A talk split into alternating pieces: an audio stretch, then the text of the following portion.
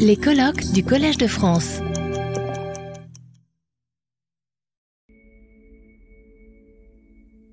Bonjour à toutes et tous. Welcome back à cet euh, après-midi qui portera euh, après les lumières médiévales de ce matin, on passe à les lumières modernes ou plutôt lumière et modernité. Et euh, à travers trois prismes différents, celui des frontières d'un côté, celui du droit de l'homme, et, enfin celui de la Aufklärung dans le monde euh, musulman et dans l'islam dit post-classique.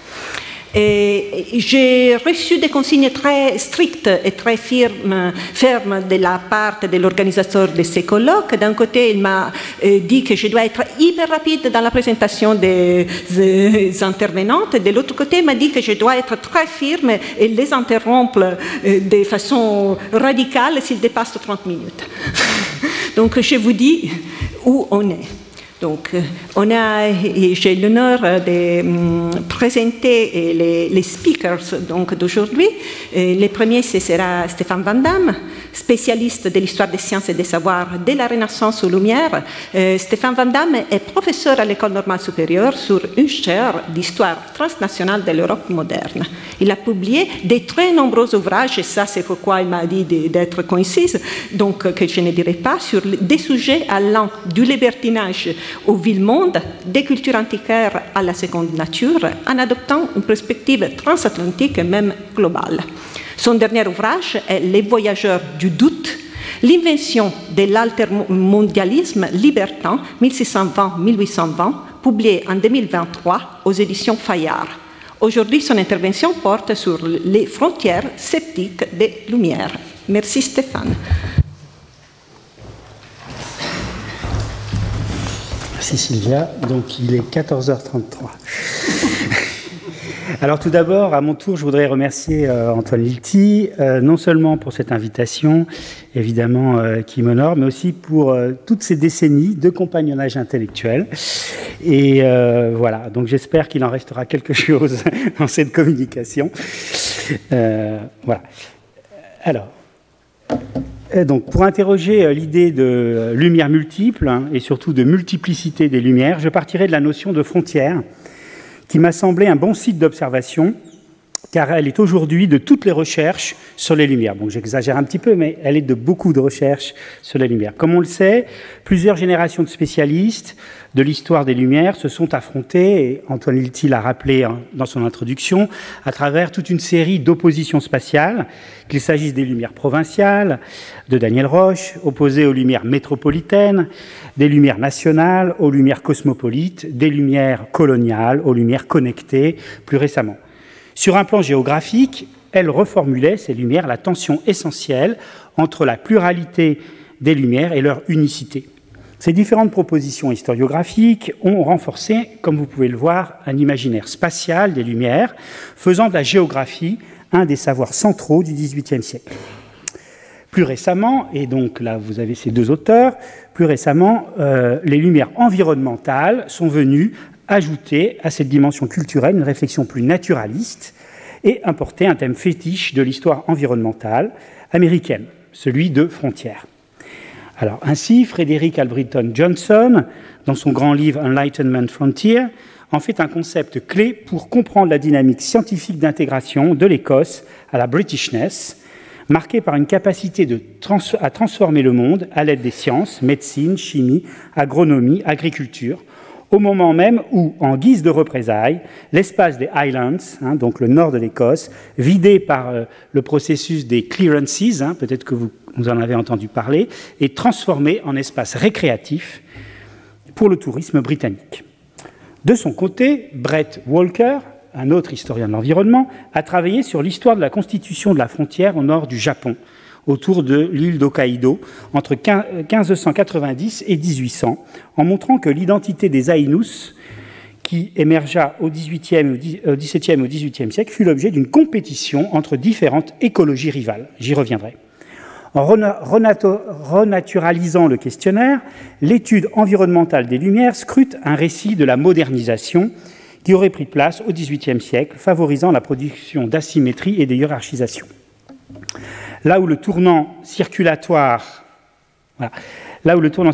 des Lumières avait célébré une mobilité culturelle sans frein et sans contrôle, le tournant environnemental remet à l'honneur le droit, les réglementations des États et de la police, la souveraineté, mais aussi une économie politique caméraliste, la remise en ordre de la nature savante et les infrastructures, douanes, péages, routes.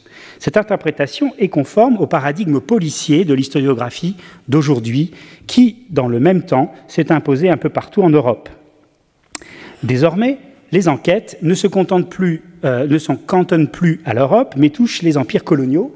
Hein, donc là, vous pouvez voir toute une série de travaux sur les frontières, hein, de Tarma Herzog sur l'Amérique ibérique jusqu'à Mark Alexander Dyson sur Manille. Euh, cette généralisation du paradigme policier aux espaces non européens suggère une territorialisation des Lumières au détriment d'un principe de circulation, d'une vision cosmopolite, donc plus ambivalente et plurielle des Lumières que défend Antoine Hilty. Par sa liminalité, sa condition d'incertitude ou de précarité, la notion de frontière pose pourtant clairement les enjeux du passage, de la transgression de normes, mais aussi de la violence et des frictions. Toujours pensée à partir des savoirs de la domination du monde et d'une grammaire de la puissance scientifique, elle me semble intéressante à interroger à partir d'une position minoritaire, celle euh, des sceptiques, car pour reprendre la formule de Silvia Giocanti, la pensée sceptique n'édifie pas vraiment, si ce n'est d'une manière toute babélienne. Elle démultiplie les points de vue sur les objets qu'elle traite, sans ramener leur multiplicité à l'unité, sans lever l'opposition entre les contraires, à partir d'un point de vue unificateur et unilatéral. On va voir dans quelle mesure cette posture travaille euh, les récits que nous allons euh, analyser. L'expérience euh, Pardon, c'était la citation de Silvia Giocanti.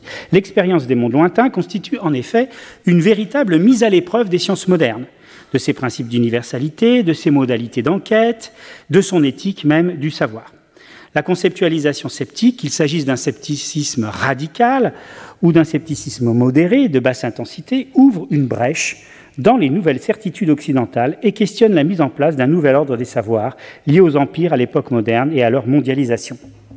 À travers l'étude de récits de la frontière, où les savoirs sont mis en scène, on cherchera donc à comprendre comment émerge au cours du XVIIIe siècle une épistémologie sceptique de la frontière à l'échelle du monde moderne, qui ne se réduit ni à des pratiques d'hybridation, ni à des pratiques d'identification et de surveillance.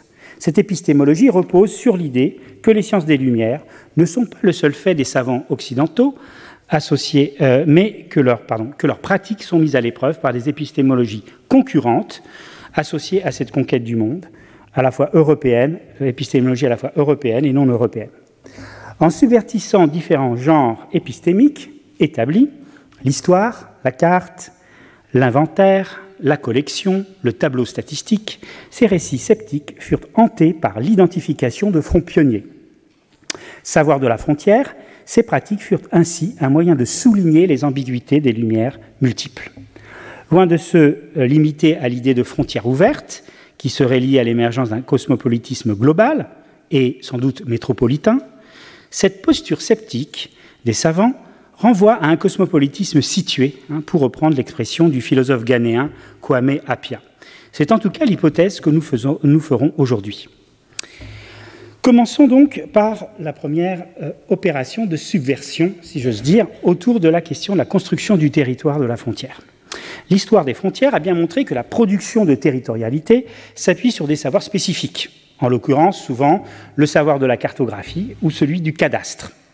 À travers deux situations emblématiques, euh, un exemple tiré de l'Amérique du Nord et puis un exemple tiré du nord du Japon, on verra combien ces deux savoirs de la frontière, que sont l'histoire et la carte, au lieu d'établir de la certitude, nourrissent à l'époque l'indécision et maintiennent l'incertitude.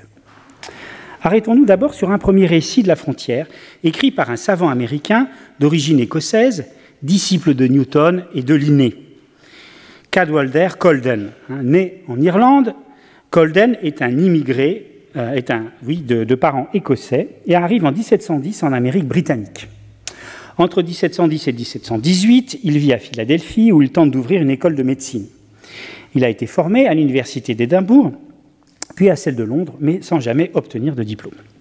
En 1718, il s'installe à New York, où il est nommé arpenteur. arpenteur général de la province de New York. Colden devient en même temps assistant du gouverneur de New York en 1721. Dans les années 1720, Cadwalder Colden a passé plusieurs années le long de la frontière entre New York et les terres des Iroquois. Il est adopté par les Indiens Mohawks, qui lui donnent un nom indien. À cet égard, euh, le, le, résultat de ses recherches, History of the Five Indian Nations, publié en 1727, donc l'histoire des cinq nations indiennes, et réédité en 1747, n'est pas une histoire conventionnelle, mais bien une archive, une mémoire de l'administration des affaires indiennes. John Dixon a bien mis en évidence les circonstances de cette, euh, de première rédaction en 1727. Écrit alors qu'il il venait d'être nommé arpenteur général, le livre de euh, euh, Colden s'inscrit dans le double contexte d'une nouvelle suzeraineté britannique sur les Iroquois après le traité d'Utrecht de 1713 et de la peur d'un complot français pour établir l'effort des forts aux dépens des Britanniques, qu'aurait diffusé le fameux baron de la Hontan, hein, qui a été mentionné euh, tout à l'heure. Cette stratégie fondée sur un droit de découverte, sur un réseau d'acteurs mobiles, en particulier les fameux coureurs des bois, s'oppose au droit des traités qu'auraient défendus les Britanniques. Selon Dixon, le fait que Lahontan accompagne ces déclarations de cartes aurait augmenté encore l'anxiété des pouvoirs euh, impériaux britanniques. Dans les années 1720, en effet, les presses françaises sont actives pour marquer de leur empreinte les savoirs coloniaux sur l'Amérique du Nord. On connaît bien, évidemment le jésuite Lafitau, hein, qui publie en 1724. Moins connu, euh, euh, Claude Charles Leroy de Baqueville de la Poterie publie son Histoire de l'Amérique septentrionale en 1726. Fidèle au gouverneur William Barnett, Colden faisait aussi campagne contre la corruption du précédent arpenteur qui avait cédé des terres à des propriétaires colons. Basé sur son expertise en arpentage, son projet d'histoire se voulait donc une présentation des faits plutôt que des opinions diffusées par les Français. Hein, cette tension entre faits et opinions, ridiculisant au passage le style français, trop rhétorique pour être honnête. Très clairement, comme l'écrit John Dixon, je cite, l'ambition était d'offrir une alternative britannique au récit français. Fin de citation. Mais si la première version est un écrit de combat, la seconde version, publiée à la fin euh, des années 1740, euh, qui comprend deux nouvelles parties, obéit à la volonté d'être lue à Londres et non plus simplement dans la province de New York, et de sortir du cercle polémique. Il prend ses distances avec le contexte de 1720 et souligne sa philosophie des limites, comme il l'écrit. Le sous-titre lui-même, le nouveau sous-titre lui-même, met en évidence la notion de barrière, comme si le processus de territorialisation tant voulu par les Anglais était finalement achevé dans les années 1740, ajoutant d'ailleurs ironiquement au livre publié à Londres une carte française hein, du cartographe Guillaume de Lille. Voilà, son départ pour la campagne, donc Colden décide de quitter euh, New York, la ville de New York, pour le nord de la province, à partir des années 1740, est justifié à plusieurs reprises dans sa correspondance. Il s'agit pour lui d'une retraite, loin de la vie mondaine et des plaisirs de la ville. La campagne est pour lui le lieu du plaisir des spéculations, écrit-il. Mais la campagne est aussi le foyer de la nature sauvage, évidemment le lieu de la rencontre, hein, de l'interaction avec les sociétés amérindiennes. En 1742, bien qu'il explique la nécessité d'approfondir ses connaissances en rencontrant les Indiens et en intensifiant ses relations avec eux, il montre aussi toutes les limites de ces interactions. je ne vais pas lire la, citation, vous l'avez euh, sur l'écran. J'avais autrefois l'espoir d'approfondir mes connaissances des affaires et des mœurs des Indiens. Dans l'introduction de son histoire des cinq nations indiennes, Colden souhaite légitimer le savoir indien comme source de euh, philosophie en rassemblant, en collectant, en documentant les preuves hein, de la grandeur euh, des Indiens Mohawks. Dans son épître dédicatoire, il prend néanmoins ses distances avec les manières usuelles d'écrire cette histoire en insistant sur les différences. L'esprit guerrier des Indiens, leur pauvreté et leur ignorance. Il problématise au contraire l'idée de voisinage. Je cite le récit suivant des cinq nations indiennes montrera quels dangereux voisins les Indiens ont été autrefois, quels efforts une colonie voisine, donc la France, dont les intérêts sont opposés aux nôtres, a pris pour nous euh, retirer leur affection, et combien nous devons être sur nos gardes. L'idée de privatiser la question des frontières ou d'en faire une affaire domestique n'est pas nouvelle, évidemment. Mais elle invite ici à recentrer hein, l'histoire sur les affaires indiennes hein, comme administration, en les plaçant au cœur du gouvernement colonial et donc du récit historique. Lieutenant-gouverneur de New York de 1761 à sa mort en 1776, Colden s'est en effet occupé du traitement équitable des Indiens. Cette frontière, donc, est à la fois transitoire et liminale, et elle n'est pas encore cartographiable. Ce que Colden voit dans cette euh, euh, opposition, hein, c'est deux conceptions de la frontière. La conception française, qui est mobile et épouse la dynamique des expéditions, la conception britannique, qui est fondée au contraire sur une entreprise juridique de territorialisation locale ancré dans, la logique, dans une logique de propriété. De ce point de vue, hein, on peut voir ici euh, que euh, Colden a eu une postérité importante hein, euh, au moment de l'indépendance américaine. Hein. Benjamin Franklin a utilisé son histoire lorsqu'il s'est exprimé sur le sujet des affaires indiennes en 1772 dans la vallée de l'Ohio. Imprimée à 500 exemplaires, la version est épuisée en 1740 et la nouvelle édition de 1747 va connaître un succès important cité aussi bien par les encyclopédistes que par William Robertson, que connaît bien Silvia Sebastiani, dans son History of America, publié en 1777. Ce succès a pourtant de quoi surprendre, car Colden ne partage pas du tout les théories du progrès. Il est critique à l'égard du commerce en particulier.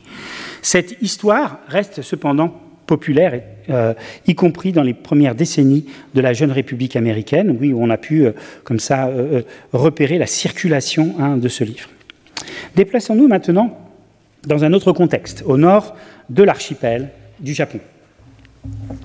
Dans les années 1770, à partir des, épopées, récitées, Ainus, hein, qu'on appelle les yukar, et des rapports d'expédition shogunale, Noémie Godefroy a souligné dans sa thèse combien le nord du Japon, de l'île d'Hokkaido aux îles Kuril, est l'objet d'une concurrence entre différents acteurs régionaux entre 1771 et la fin du XVIIIe siècle. En particulier la Russie, mais aussi les puissances européennes comme la Grande-Bretagne et la France. Dès les années 1740, les marchands russes installent des comptoirs dans les îles Kuril, hein, au nord. Et les Ainus sont pris en étau entre le développement de l'emprise territoriale de la maison Hidaya, rivale de la maison Matsumae, hein, je vais revenir sur ces deux maisons rivales euh, qui occupent euh, le nord euh, du Japon, et la stratégie de pénétration menée par les Russes depuis les Kourils méridionales. Le soulèvement des Ainus en 1789 et l'ambassade russe de 1792 poussent l'autorité shogunale à asseoir son emprise territoriale en 1799.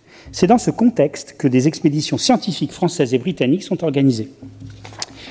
Lors de son voyage, lors de son voyage, euh, euh, le euh, Britannique William Broughton écrit le 25 septembre 1796 ce récit, en fait, qui montre hein, les échanges de cartes hein, qui ont lieu entre ces différentes puissances.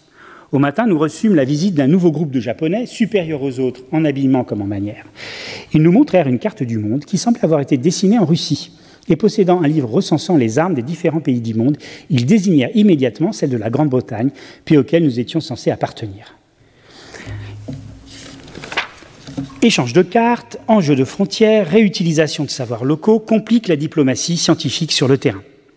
Au lieu d'opposer les Européens aux Japonais, Brett Walker et Noémie Godefroy ont montré combien, au XVIIIe siècle, les savants naturalistes japonais mènent des expéditions scientifiques au nord de l'archipel pour étudier la nature des Ainus, qui n'ont rien à envier aux Européens. Utilisant l'opposition entre barbares et civilisés, les savants japonais s'inspirent des Occidentaux. Entre 1590 et 1800, Hokkaido est bien devenu, par la vertu du commerce international, la reconnaissance de ressources naturelles, l'étude d'une flore et d'une faune, ainsi que d'une population autochtone, les Ainus, un espace particulier disponible à la conquête savante et militaire. À travers des cérémonies rituelles qui montrent la soumission des chefs, on perçoit le passage à un troc codifié. Le savant naturaliste du XVIIIe siècle Matsume Hironaga fait d'Eizo, hein, donc Eizo c'est le vieux nom d'Hokkaido, euh, un, lieu, un haut lieu hein, euh, à explorer, hein, le centre d'une écologie particulière, peuplée d'animaux singuliers. il en détaille un certain nombre dans son carnet d'histoire naturelle, son euh, Ozongaku. Cette richesse des écosystèmes rejoint la prééminence donnée à la description commerciale du monde par Matsume. De plus en plus de naturalistes japonais se rendent donc à Ezo à la fin du XVIIIe siècle dans le cadre de missions d'exploration comme celle de 1785 et de 1786 pour se renseigner sur l'activité des trappeurs russes. Donc vous voyez, espionnage, naturalisme, euh, tout ça est, plus ou moins confondu. Dans cet exemple, ce qui frappe, c'est l'insistance aussi sur la question de l'insularité comme frontière, qui n'est pas naturelle, mais euh, euh, relève d'un travail d'ingénierie environnementale qui est partagé entre différents pouvoirs. La seconde acception qui traverse euh, l'historiographie environnementaliste est celle de la frontière ressource. Celle de la frontière ressource euh, euh, qui apparaît dans de multiples configurations où domaines économiques et domaines savants s'interpénètrent. On le sait, l'inventaire naturel dans l'esprit linéen n'est pas un pur exercice de catégorisation savante, il est lié à une économie caméraliste ou à une science économique, hein, pour reprendre le terme d'Arnaud Aurin, fondée sur l'idée d'équilibre de la nature. Au-delà du succès de la classification linéenne, c'est cette philosophie de la nature qui va conquérir le monde. En tant que naturaliste, Colden étudie les plantes hein, de la vallée de l'Hudson, il entretient une correspondance avec le savant suédois et avec d'autres savants européens. Mais en 1711, Colden fait aussi commerce en Caroline, puis en Jamaïque à Kingston, au service des marchands de Philadelphie, qui échangent riz et fleurs, rhum, clous et lin. Sa conception de l'histoire naturelle s'inscrit non seulement dans cette culture du négoce, mais repose aussi sur une forte valorisation des lois de la nature. Colden, comme Jefferson plus tard, sont des newtoniens qui pensent qu'une bonne connaissance des lois de la nature peut permettre une artificialisation efficace de la nature et son amélioration. Dans son livre An Inquiry into the Principles of Vital Motion, 1761, il tentera d'appliquer ses idées sur la gravité aux formes de vie microscopiques.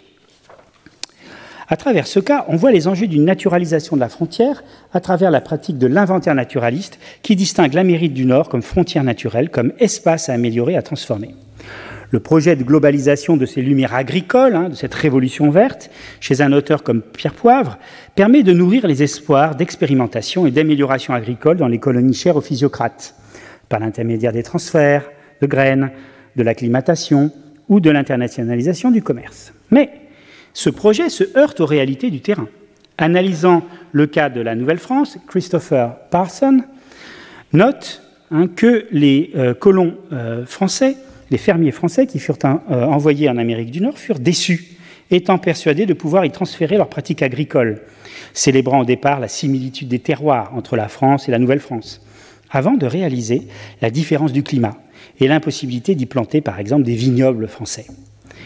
Le recours au savoir autochtone, un an après leur installation, fut donc perçu comme un remède à cette déception et devint par conséquent indispensable pour survivre et s'adapter à un climat rude. L'optimisme épistémologique des naturalistes du Nouveau Monde en matière d'acclimatation se heurta au réalisme des savoirs autochtones. Par ailleurs, l'efficacité l'efficacité des classifications naturalistes est remise en cause hein, euh, durant le XVIIIe siècle. Le siècle des Lumières est, on, le sait, un moment d'intense débat pour imposer une classification unique et universelle de la nature. Tournefort, Buffon, Linné, tout le monde va s'étriper, vont se disputer ce monopole Or, ces débats interrogent aussi le statut épistémologique des classifications produites dans les cabinets européens lorsqu'il s'agit de savoirs lointains. Ainsi, le naturaliste Michel Adanson, l'un des euh, promoteurs de nouvelles classifications en France, à la suite des travaux de Tournefort, est d'abord un voyageur. Comme le philosophe des sciences François Dagonier l'avait bien relevé, je cite, inlassablement, Adanson s'attaque à l'eurocentrisme du plan linéen comme la zoologie, la botanique échoue au-delà de sa petite terre natale, où la théorie sexuelle souffre déjà d'anémie. Le détour par l'Afrique remet radicalement en cause les principes de classement, car la nature y est métamorphosée, selon Adanson. Je cite, La botanique semble changer entièrement de face, dès qu'on quitte nos pays tempérés pour entrer dans la zone torride. Au-delà de l'inefficacité de la classification, Oliver Cusson, hein, dans, une, dans, une, thèse récente, a mis en évidence la relation étroite entre l'inventaire naturaliste et la recherche des ressources naturelles, comme la gomme d'acacia, produite en Sénégambie au XVIIIe siècle, dans cette région, qui servait de mordant hein, dans la production des teintures pour les indiennes en France. À partir de 1717, on assiste en effet à une compétition violente pour contrôler le commerce entre Hollandais, Français et Anglais. On oublie trop souvent que le voyage d'Adanson, financé par la compagnie de commerce, est directement lié à ces activités et euh, qui prétend en retour hein, contrôler ce commerce à partir de 1740. Adanson ne cache pas ses critiques du système hein, mis en place par la compagnie. Adanson, qui a appris la langue Wolof, se plaint de l'ignorance des employés de la compagnie et plaide pour le développement de fermiers libres africains contre hein, les esclaves, le recours à l'esclavage. Cussen de conclure, je cite, dans leur contexte immédiat, les suggestions d'Adanson, bien qu'en contradiction avec les intentions de ses supérieurs, représentaient les désirs émergents de ceux qui souhaitaient renverser les contraintes traditionnelles du commerce français au Sénégal par une gestion éclairée des hommes et des ressources naturelles. Ce qui frappe, vous voyez, entre ces deux exemples, l'Amérique du Nord et euh, euh, le Sénégal, c'est que la nature n'est plus ce qu'elle était. Elle échappe à des classifications mal adaptées et rend impossible un processus simple d'amélioration efficace. L'objectif de marchandisation de la nature, hein, souvent qu'on met en avant, ou d'invention des ressources naturelles, est donc loin d'être atteint au XVIIIe siècle. Comme chez Fontenelle, la nature sceptique, dotée d'une intelligence propre, se joue des savants. Elle cache ses secrets, nous dit Fontenelle. La sagesse de la nature, hein, toujours expression utilisée par Fontenelle, que détiennent les figures de sages, en particulier les sachem indiens, résine dans cette forme de ruse, Fin de citation. Euh, dernière frontière que je voudrais évoquer avec vous aujourd'hui, c'est la généralisation de la frontière invisible hein, autour de la fétichisation de l'animisme. On le sait, la production de la frontière a pu renvoyer à l'époque des Lumières une distanciation par rapport aux faits religieux, hein, souvent invoqués autour du terme de la superstition, hein, les savoirs populaires, une religion naturelle. La collection devient un formidable outil pour matérialiser soit le scepticisme, soit l'étonnement par rapport à d'autres conceptions de la surnature. Le collectionnisme installe en effet une distance en même temps qu'il désacralise les objets religieux. Ce mouvement participe à la fois d'une valorisation de la culture matérielle, on s'intéresse plus aux objets, pour étudier les sociétés supposées sans écriture, à un moment où triomphe un paradigme du commerce, selon Montesquieu, et d'une multiplication de discordes autour d'objets religieux qui trahissent en Europe le maintien de minorités persécutées comme les morisques en Espagne. Récemment, toute une nouvelle réflexion sur cette matérialité des objets religieux est venue décrire un vaste répertoire d'objets, des amulettes à la statuaire, en passant par les reliques, qui tracent des, des nouvelles frontières du sacré, signalant, je cite, les voisinages incompatibles entre sacré et profane, mais surtout euh, euh, ces travaux montrent combien ces objets étaient disputés, censurés et contrôlés. On a beaucoup insisté sur le combat contre les superstitions, sur l'objectivation de ces religions des autres, mais par le geste sceptique, ces nouvelles distributions du sacré et du profane disent aussi une généralisation du doute, une contamination à toutes les religions considérées désormais comme des coutumes locales. Le culte des fétiches, ainsi, hein, donc célébré par Charles de Brosse, euh, dans ce livre, publié en 1760, le culte des fétiches se présente comme une effraction dans ce système de contrôle, car il est le produit, il est produit par des savants matérialistes et libertins du XVIIIe siècle. Des penseurs comme Charles de Brosse, grand lecteur de récits de voyage, mais aussi antiquaire et philologue, n'hésitent pas, pour rendre compte de ces phénomènes de croyances animistes bien connus, à les associer à des superstitions, en les démonétisant par la projection sur un ailleurs supposé radicalement étranger. Donc vous voyez dans cette citation justement comment se produit hein, d'une certaine manière euh, cet, amalgame. De Brosse s'appuie sur la comparaison pour souligner la prégnance, sinon l'universalité du fétichisme, hein, qui n'aurait épargné aucune grande religion hein, des Égyptiens euh, à la religion catholique. Ça, il ne le dit pas, mais disons, euh, il pointe vers la religion catholique, non seulement en Afrique, mais aussi dans les religions de l'Antiquité, s'appuyant sur les récits de voyage, d'Atkins, de Bosman, de Desmarchais, de Brosse décrit le petit royaume de Juda sur la côte de Guinée comme le parfait exemple de ce culte. Au-delà du cas africain, De Brosse a soin de généraliser par la comparaison avec le Yucatan. Là, je me tourne vers euh, Gabriela, si elle est là. Euh, le Yucatan au Mexique, mais aussi pointe le rôle des Portugais dans la circulation du fétichisme au Brésil.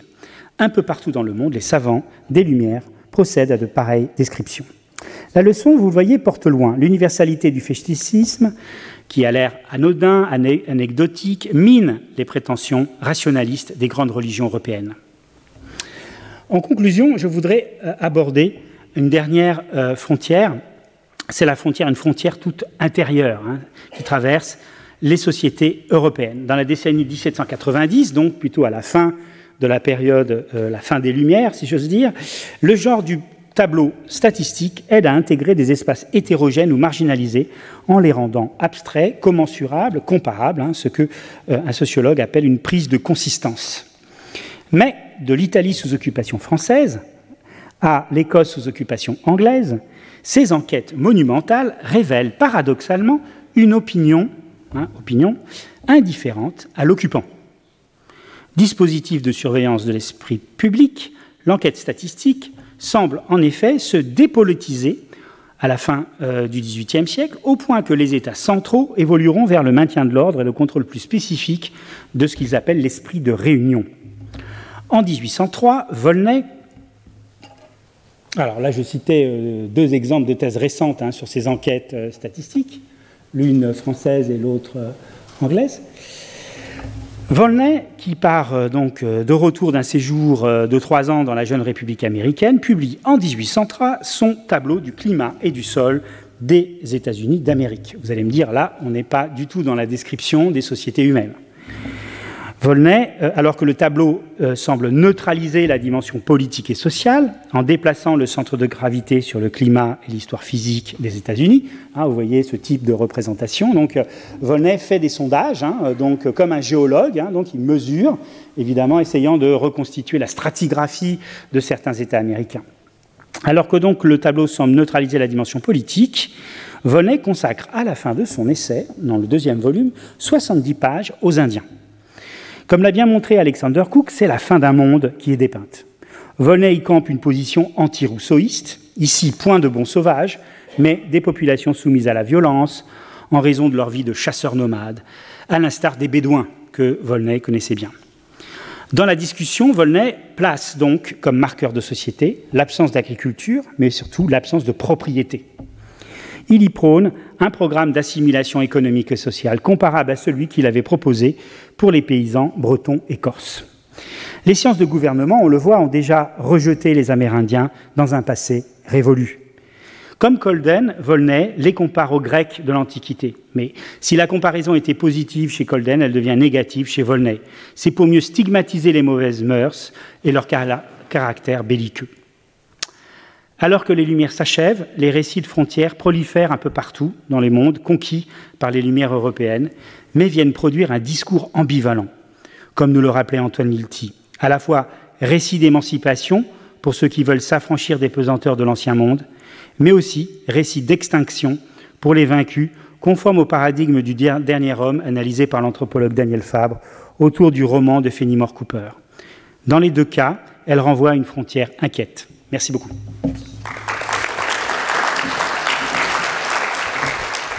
Retrouvez tous les contenus du Collège de France sur www.colège-2-france.fr.